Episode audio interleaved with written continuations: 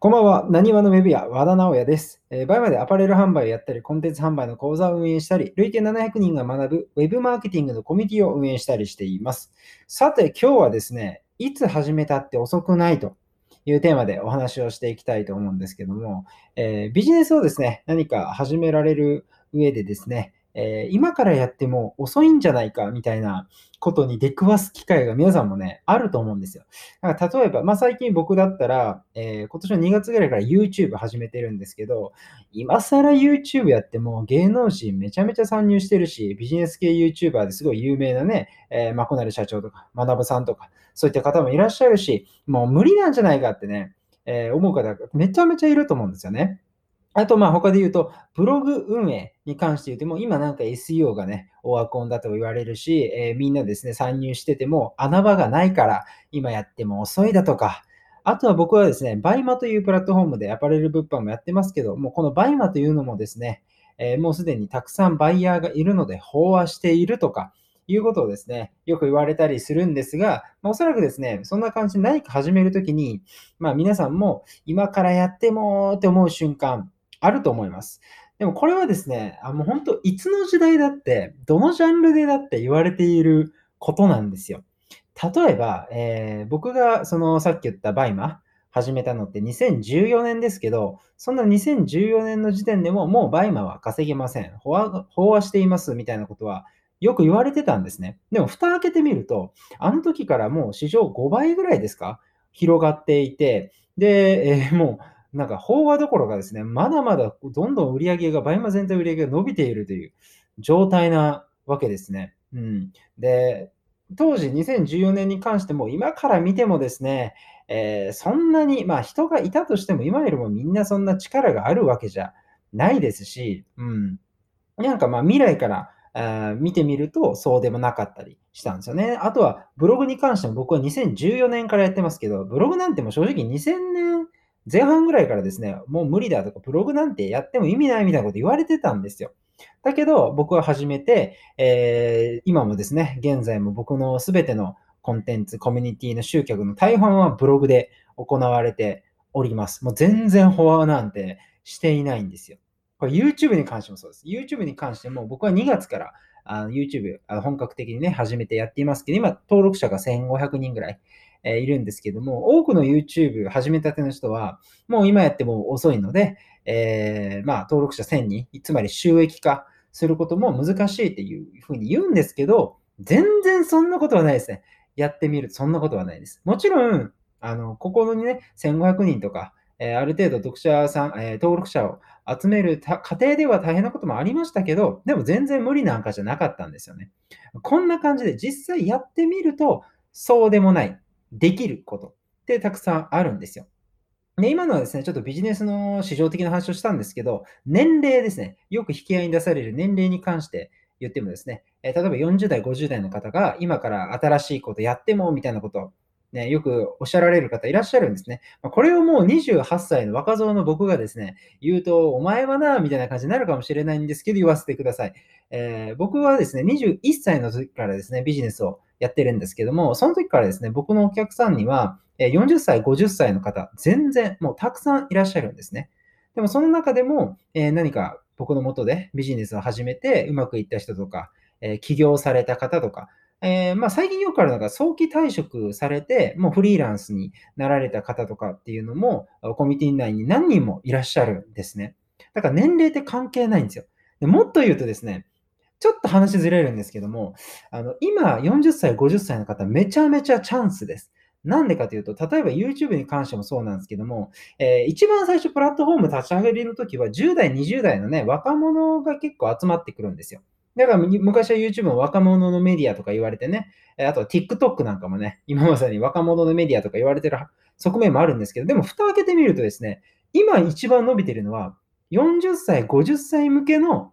発信者とかメディアなんですよね。っていうのが、今40歳、50歳の方もですね、息子さん、娘さんが YouTube とか TikTok やってますし、LINE とかやってますし、その影響もあって、もう結構ですね、みんな LINE も YouTube もまあ知ってて見てるんですよ。もうこの音声を聞かれてるママさん、パパさんも YouTube 絶対ご存知ですし、周りでね、えー、なんか40歳、50歳ぐらいで発信してる人見ると思うんですよ。なんか芸能人でも多いですよね。えー、普通に、なんでしょうね。石橋貴明さん。あの方50いくつとかですよね。YouTube 始めてもう100万人確か登録者超えてますしね。えー、決してキングコングの西野さんとか、あとはカジサックなんかもね、若いわけじゃ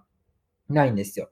あと、他にもですね、いろいろ40歳、50歳ぐらいの YouTube のクリエイターとかっていうのは全然います。また TikTok に関して言うとも、TikTok は確かに1、2年前までは若者向けのメディアのね、代表格みたいな感じで、えー、なんか高校生ぐらいがね、なんかよくわかんないダンスをして盛り上がってるみたいなところでしたけど、今はですね、えー、TikTok の方でも教育系の発信者っていうのが伸びてるんですよ。なんかこう、占いを教えますとか、えー、心理学を教えますとか、えー、なんか洗脳術を教えますとかね。あの、なんかちょっとしたね、ビジネステクニックを教えるとか、そういうの伸びてて、まだまだですね、その逆に40歳、50歳の方向けのコンテンツっていうのが伸びているっていう状態なんですね。なので、今からやっても遅いっていうのは、そうでもないんだっていうことをお話ししたい。ただし、えー、確かにですね、今からやっても遅いっていう側面がある人たちもいます。その人たちはどういう人たちかというと、先駆者から学ばない人たちですね。後発組、まあ、我々ね、何を YouTube やるにしても、物販やるにしても、何をやるにしても、もう僕らは大多数が後発組になるんですが、我々後発組の最大のメリットって、先駆者の成果、発信から学んで、で、最初からそれなりに高いクオリティで仕掛けることができる。これが僕ら後発組のメリットなんです。例えばこれから YouTube を始める場合は、もうすでに YouTube でうまくいっている人たちを研究して、その人たちの情報も収集して、で、もう型に沿ったノウハウをちゃんと入れてですね、その上で実践するって、これがですね、もうこれからのもう時代っていうのはずっと求められるんですよ。まあ、もしね、後発組で入る場合は。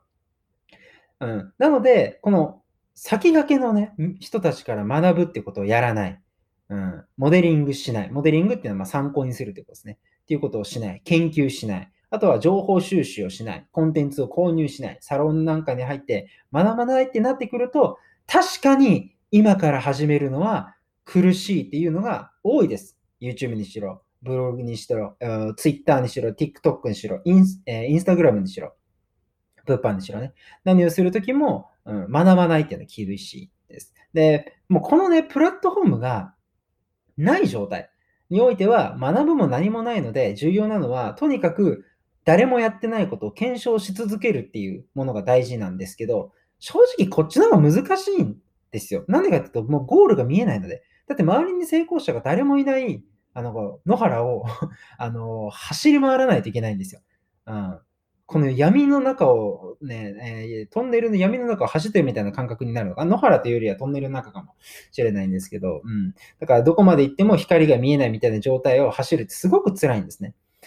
なのでですね、まあ、結構後発組は僕は好きで、えー、後発で入ると結構ね、えー、まあ、なんか愛用している 僕の戦術の一つなんですけど、その場合は必ず先駆者から学ぶっていうことをしてます。そうすれば、今からやって遅いなんてことは絶対にないんですよ。年齢でも。何をビジネス始めるにしても、学ぶんであれば、えー、そんなことは関係ないと。逆に、